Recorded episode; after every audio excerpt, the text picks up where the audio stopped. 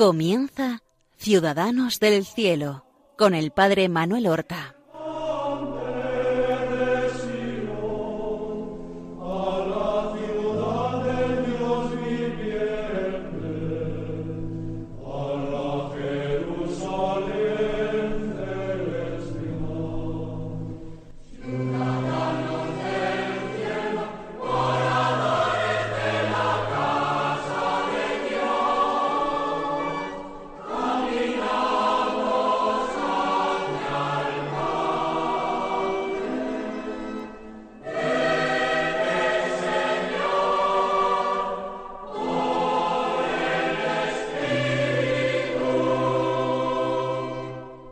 Buenos días, queridos hermanos. Damos comienzo a una nueva emisión de nuestro programa Ciudadanos del Cielo, por medio del cual queremos acercarnos a la vida y a las virtudes de los santos nuestros hermanos. El pasado martes habíamos comenzado a presentar la figura de San Pedro Claver el esclavo de los esclavos negros de América. Pedro Claver, a quien estamos uniendo a la vida de San Alonso Rodríguez, al que le dedicamos anteriormente varios programas. Hoy veremos más claramente por qué.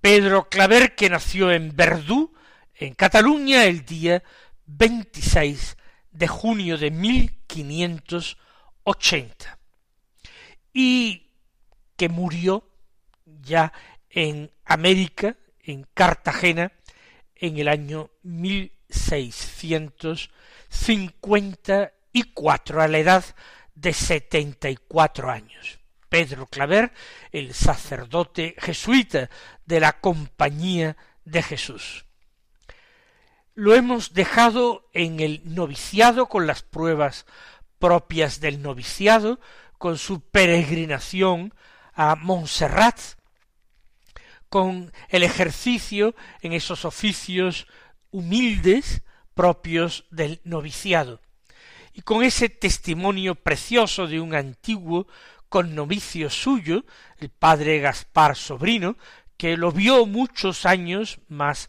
adelante en Cartagena de Indias y dijo que tan novicio está hoy el padre Claver en su modo de ser como cuando lo conocí en el noviciado, mostrando el fervor que mantenía en todo lo que hacía.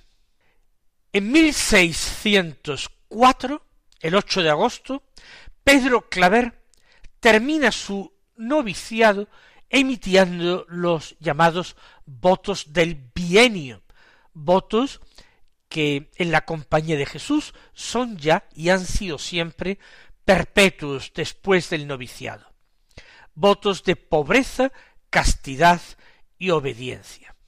Y es enviado a realizar estudios de humanidades en Gerona. Escribió el día de sus votos. Consideraré la obligación grande que tiene el que una vez ha hecho esta consagración de sí a Dios. Hasta la muerte me de consagrar al servicio de Dios, haciendo cuenta que soy como esclavo, que todo su empleo ha de ser en servicio de su amo y en procurar con toda su alma, cuerpo y mente agradarle y darle gusto en todo y por todo. Pedro Claver todavía no eh, podía imaginarse que un día le llamarían el esclavo de los esclavos negros, pero ya utiliza esa palabra esclavo para referirse a su relación con Dios. Él quiere ser totalmente de Dios, en cuerpo y alma, y agradarle y darle gusto, como dice, en todo. Pedro Claver tenía veinticuatro años al terminar el noviciado escribir estas frases. Él tenía ya una idea profunda de un servicio humilde y entregado a Dios. El curso 1604-1605 lo dedica, como hemos dicho, a estudiar humanidades en Gerona. Y luego, los cursos desde 1605 a 1608, tres años, eh, se dedica a estudiar la filosofía, previa a los estudios de teología y la ordenación sacerdotal. ¿Y dónde hace sus estudios de filosofía? Pues ya como un joven jesuita, religioso, que tiene votos de pobreza, castidad y obediencia perpetuos, es destinado a estudiar la filosofía en el colegio de Montesión en Palma de Mallorca. Una decisión de sus superiores que va a ser trascendental en su vida. Allí él va a compartir la vida con otros jóvenes estudiantes de filosofía jesuitas. Allí va a compartir su vida con una comunidad religiosa jesuita, pero particularmente con el hermano portero del colegio, un anciano llamado Alonso Rodríguez, que tenía cuarenta y nueve años más que él. Era un hombre que no dejaba indiferente a nadie, y después de años y años de servicio en el mismo puesto, había comenzado a llamar la atención de todos y a ganarse una reputación de persona santa, versada en las cosas de Dios, a quien venían incluso personas principales de la isla a consultarle sus asuntos. Pues comenzó a haber una sintonía espiritual extraordinaria entre el joven Claver de veinticinco años y el anciano portero de setenta y cuatro. Podría ser prácticamente su abuelo, pero diariamente conversan un rato cada día. Pedro le confía sus ilusiones, sus deseos, sus problemas, sus escrúpulos, y Alonso Rodríguez, que calibra la altura espiritual del joven Pedro, también se vuelca con él. Pedro todavía no sabía lo que iba a hacer en la compañía, ni lo que quería tampoco. Más tarde confiará a otro jesuita que todo su trabajo con los esclavos negros en América se debía a que el hermano Alonso Rodríguez le había dicho que Dios lo llamaba a esta misión. Fue San Alonso Rodríguez el instrumento elegido por Dios para ayudarle a realizar un discernimiento tan trascendental. Después de tres años en el Colegio Montesión de Palma de Mallorca, Pedro Claver termina los estudios de filosofía preparatorios para la teología y regresa a Barcelona en noviembre de 1608. Allí, en Barcelona, iba a comenzar sus estudios de teología. La despedida de Alonso Rodríguez, eh, antes de marcharse, tuvo que ser emocionante. No volverían a verse nunca más en este mundo. Y Alonso Rodríguez le regaló un pequeño cuaderno escrito por él a mano, con oraciones a la Virgen y con consejos para el crecimiento espiritual. Pedro Claver conservó este cuaderno manuscrito de San Alonso Rodríguez toda su vida. Pero antes de morir en Cartagena de Indias, lo entregó a un hermano jesuita, el hermano González, para que lo hiciera llevar al noviciado de los jesuitas de Colombia. Este manuscrito de San Alonso se conservó allí durante años, pero cuando fueron expulsados los jesuitas, eh, un siglo más tarde, el texto, el cuaderno, se perdió. Comienza sus estudios de teología en Barcelona. Realiza el curso en 1608-1609 y cuando apenas lleva un trimestre más en enero de 1610, recibe una carta del provincial en que lo envía a una nueva provincia jesuita que se había creado, la provincia del nuevo reino de Granada, en América. Le dice, no hay que resistir más a la voluntad de nuestro Señor, la cual se ve en los deseos que siempre le ha dado de emplearse en su santo servicio con los indios, los cuales con la divina gracia confío que han de ser de usted muy ayudados. Llama la atención dos cosas. Por una parte, por la carta del provincial se ve que Pedro Claver ya ha pedido y quizás en varios momentos de su vida la posibilidad de marchar a América como misionero. Y lo segundo que llama la atención es que lo que se prevé es que allí se dedique a emplearse en el servicio de Dios con los indios. Él no imaginó nunca que sería con los esclavos negros. Una vez recibido el destino en enero de 1610, Pedro marcha eh, pasando por Tarragona y por Valencia, marcha a Sevilla, para en Sevilla embarcarse hacia las Indias, ya que era el puerto principal y único para realizar esos viajes. No fue, sorprendentemente, a Verdú, donde vivía todavía su padre y donde tenía hermanos. Eh, no sabemos el motivo, quizás aquella palabra del Evangelio, quien pone su mano en el arado y sigue mirando hacia atrás, no es digno de, del reino. Tal vez esa palabra le vino a la mente, tal vez era urgido por la posibilidad de algún barco que iba a zarpar pronto, él escribió o escribiría a su padre y a sus hermanos para despedirse, pero no fue, no los volvió a ver. En aquel año 1610, en que Pedro Claver, después de un tiempo de viaje, llega a Sevilla, Sevilla tenía ciento cincuenta mil habitantes, lo que entonces era una ciudad muy grande. Cada año zarpaban de su puerto, del puerto de Indias, zarpaban sesenta o setenta carabelas hacia América. Personas que iban para hacerse ricos, como soldados, como misioneros. Allí, en el puerto de Sevilla, vio quizás por primera vez Pedro Claver a hombres negros, hombres negros esclavizados, posiblemente cargando en el muelle y empleados en otros trabajos.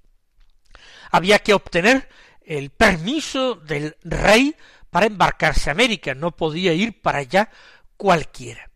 Por eso él se detiene algún tiempo en Sevilla mientras se gestionan sus permisos para ir a América. Eso era eh, la consecuencia de que el Papa le había concedido a los reyes de España el patronato real, un patronazgo sobre América, de tal manera que allí solamente fuera el que se consideraba indicado. Durante algunos meses se detiene Pedro en Sevilla, todavía no es sacerdote y por tanto no deja huellas de un apostolado. Él se alojaría, se hospedaría con hermanos jesuitas que tenían ya allí en Sevilla casa profesa. El 15 de abril de aquel año 1610 zarpó de Sevilla una pequeña flota de tres barcos eh, al mando del capitán Jerónimo de Portugal y Córdoba. En uno de esos barcos, llamado San Pedro, iban cuatro jesuitas. Uno de esos cuatro, según consta en los registros que conservamos, era Pedro Clavel. Parece que se habían equivocado en su apellido, habían puesto Clavel como la flor en vez de Claver. En 1610, nuestro Pedro estaba a punto de cumplir, porque había nacido en junio, estaba a punto de cumplir treinta años y comenzaba la segunda etapa de su vida que duraría más de cuarenta en América. Una nueva vida empieza para Pedro Claver, pero una nueva vida que va a tener una importancia, una trascendencia grande en la historia de la Iglesia, porque los caminos de Dios son insospechados. Él se vale de lo pequeño, él se ha valido de la generosidad de aquel joven catalán y de el espíritu de oración de un humilde portero del colegio jesuita de Montesión.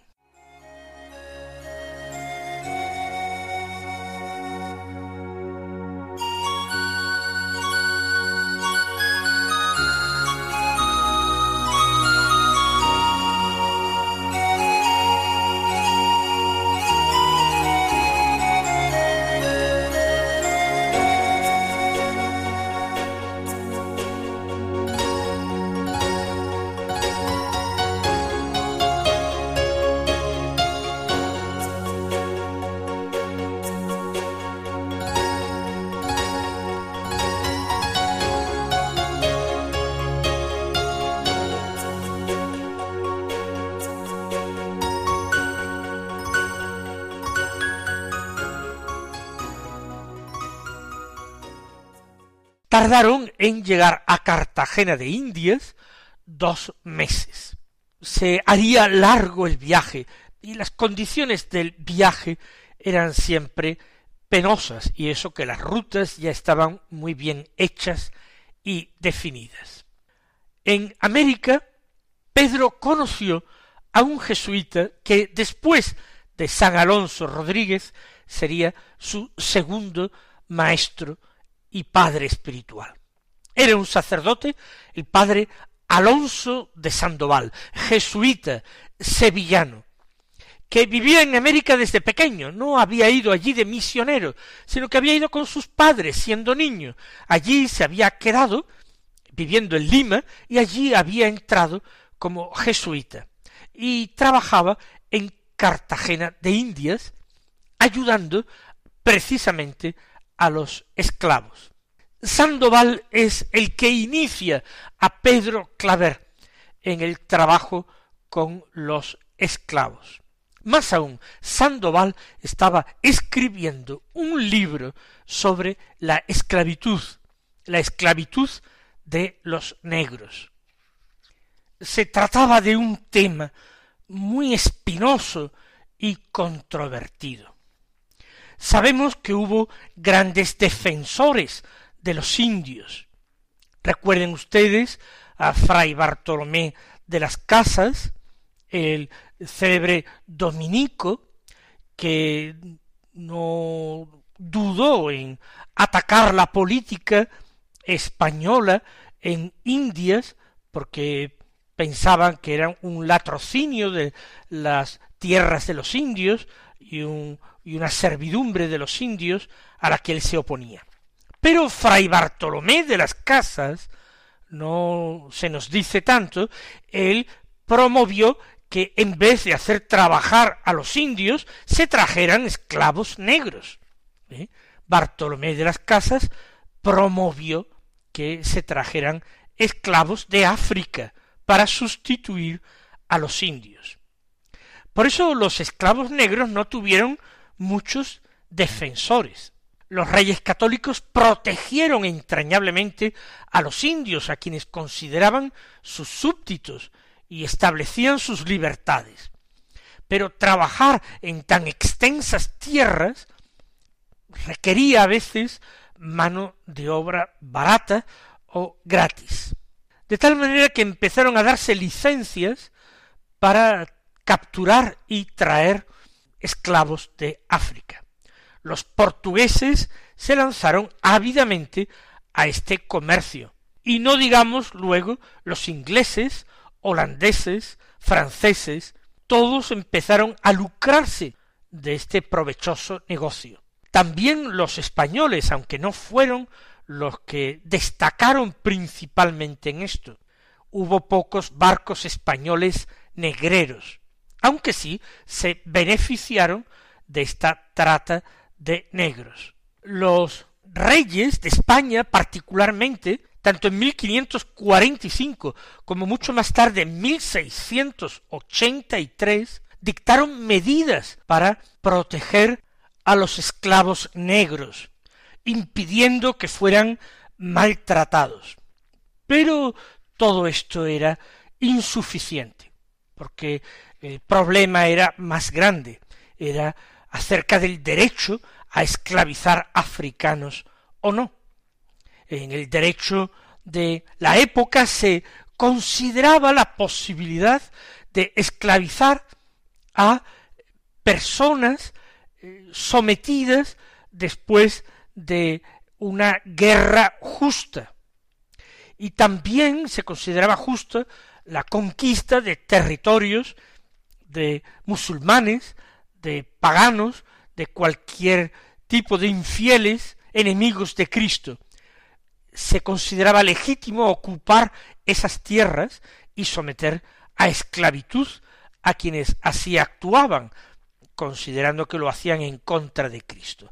Pero en el caso de los africanos no parece en absoluto que fuera un enemigo peligroso, se iba solamente a cazarlos, así cazarlos como animales en su tierra. Pedro Claver hará lo que él puede hacer buenamente en aquella situación confusa, y es vivir la caridad, vivir el amor al prójimo, con todas sus fuerzas, con un heroísmo en la entrega admirable. Llegó, por tanto, Pedro en el mes de junio a Cartagena de Indias, en lo que hoy es Colombia, pero no se quedó allí, sino que emprendió viaje a Santa Fe de Bogotá, también en Colombia, porque allí en Santa Fe de Bogotá es donde iba a realizar lo que le faltaba de estudios de teología con objeto de ordenarse sacerdote. Vamos a dejar ahí nuestra historia y el próximo día continuaremos con los estudios teológicos de Pedro Claver y su ordenación sacerdotal. Hasta entonces, mis queridos hermanos, recibid la bendición del Señor.